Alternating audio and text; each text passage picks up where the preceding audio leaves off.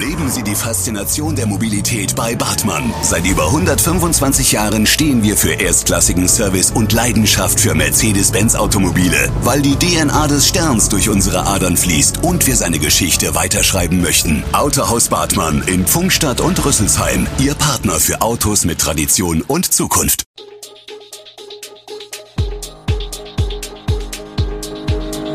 Gude, unser morgendliches News Update. Das Wichtigste aus Südhessen für Sie im Überblick. Guten Morgen aus Darmstadt an diesem 15. März. Wie es für den Rheinheimer Bürgerbahnhof weitergeht, wie die Chancen für Tempo 30 in Dieburg stehen und die aktuelle Lage in der Ukraine. Das und mehr hören Sie heute im Podcast. Mit einem Großaufgebot musste die Feuerwehr am Samstagmorgen zu einem Dachstuhlbrand in Georgenhausen ausrücken. Das Haus ist seit dem Brand vorerst nicht bewohnbar. Erst wenige Tage zuvor hatte die fünfköpfige Familie Elama ihr neues Haus bezogen, jetzt steht sie vor dem Nichts. Erst am Dienstag darf die Familie nachschauen, ob überhaupt noch etwas zu retten ist. Wie Polizeisprecherin Katrin Pipping am Montagabend mitteilt, ist wohl ein technisches Gerät im Dachgeschoss schuld. Der Schaden wird auf mehrere hunderttausend Euro geschätzt. Nun sucht die Familie dringend eine neue Bleibe. Derzeit sind sie bei der Schwester der Frau in Gundernhausen untergebracht. Das ist jedoch keine Dauerlösung. Laut Gerd Fischer, Ordnungsamtsleiter der Stadt Rheinheim, hat die Stadt der Familie eine Wohnung angeboten, 70 Quadratmeter, drei Zimmer, in Spachbrücken. Am Mittwoch ist ein Besichtigungstermin. Während das historische Stellwerk am Bahnübergang in Rheinheims Stadtmitte in Privatbesitz ist und nach aufwendiger Sanierung von einem Verein gepflegt wird, steht das benachbarte historische Bahnhofsgebäude nach wie vor leer. Geht es nach Tobias Hahnel, würde sich das bald ändern. Der Ortsberger möchte die ehemaligen Wartehallen und den Fahrkartenschalter, die Lagerhalle für Gepäck sowie die einstigen Diensträume der Bahnangestellten wieder mit Leben füllen. Neben Vertriebsmöglichkeiten für lokale und regionale Produkte, einer Biobäckerei und einem Unverpacktladen sollen auch Kunst, Kultur und soziale Projekte in den Bahnhof einziehen. Auch die Wiedereröffnung von Gaststätte und Kiosk ist geplant. Der Bahnhof soll zu einem Treffpunkt werden, der von Bürgern für Bürger betrieben wird. Der Bürgerbahnhof soll von einer Genossenschaft getragen werden. Eine Infoveranstaltung dazu soll es im April geben. Auf der Landesstraße 3094 in Dieburg rollt der Verkehr zum Teil unmittelbar an den Fenstern der Wohnhäuser entlang. Dabei dürfen auf der Landesstraße, die am Kapuzinerkloster vorbei in Richtung Darmstadt führt, bis zu 50 Stundenkilometer gefahren werden. Ein Zustand, auf den man im Dieburger Rathaus seit Jahren mit Argwohn blickt, Tempo 30 steht schon lange für diesen Bereich auf der Wunschliste der Stadt.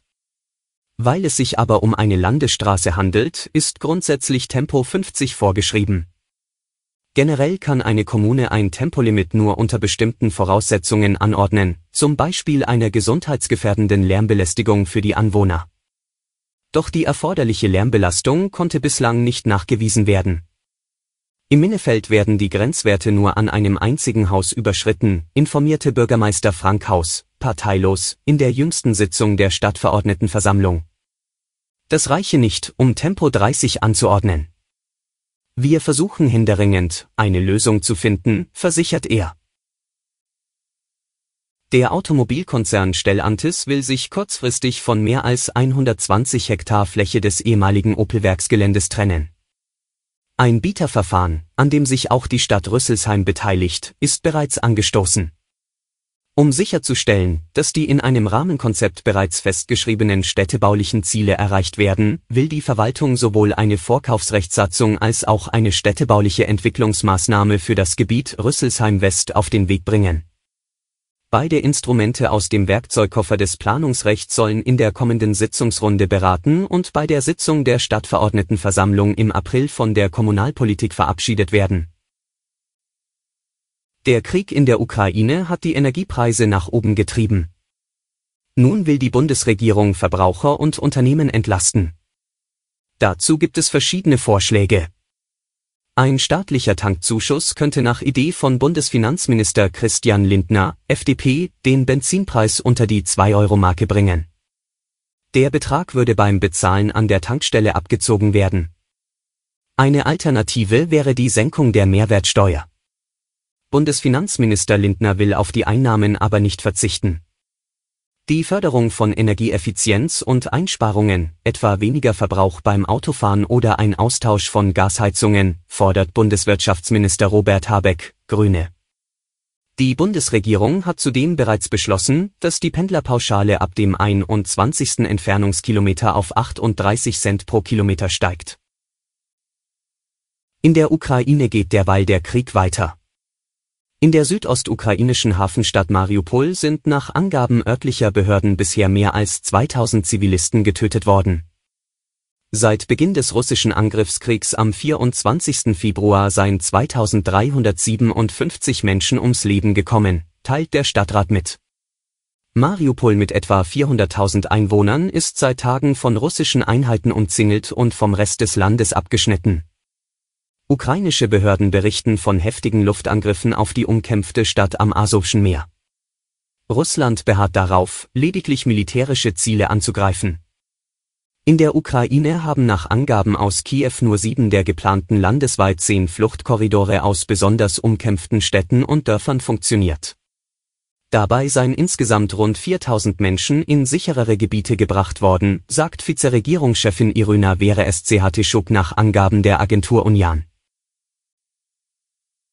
Alle Infos zu diesen Themen und noch viel mehr finden Sie stets aktuell auf echo-online.de.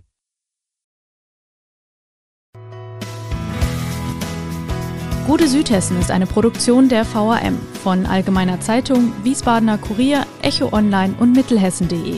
Redaktion und Produktion die NewsmanagerInnen der VRM.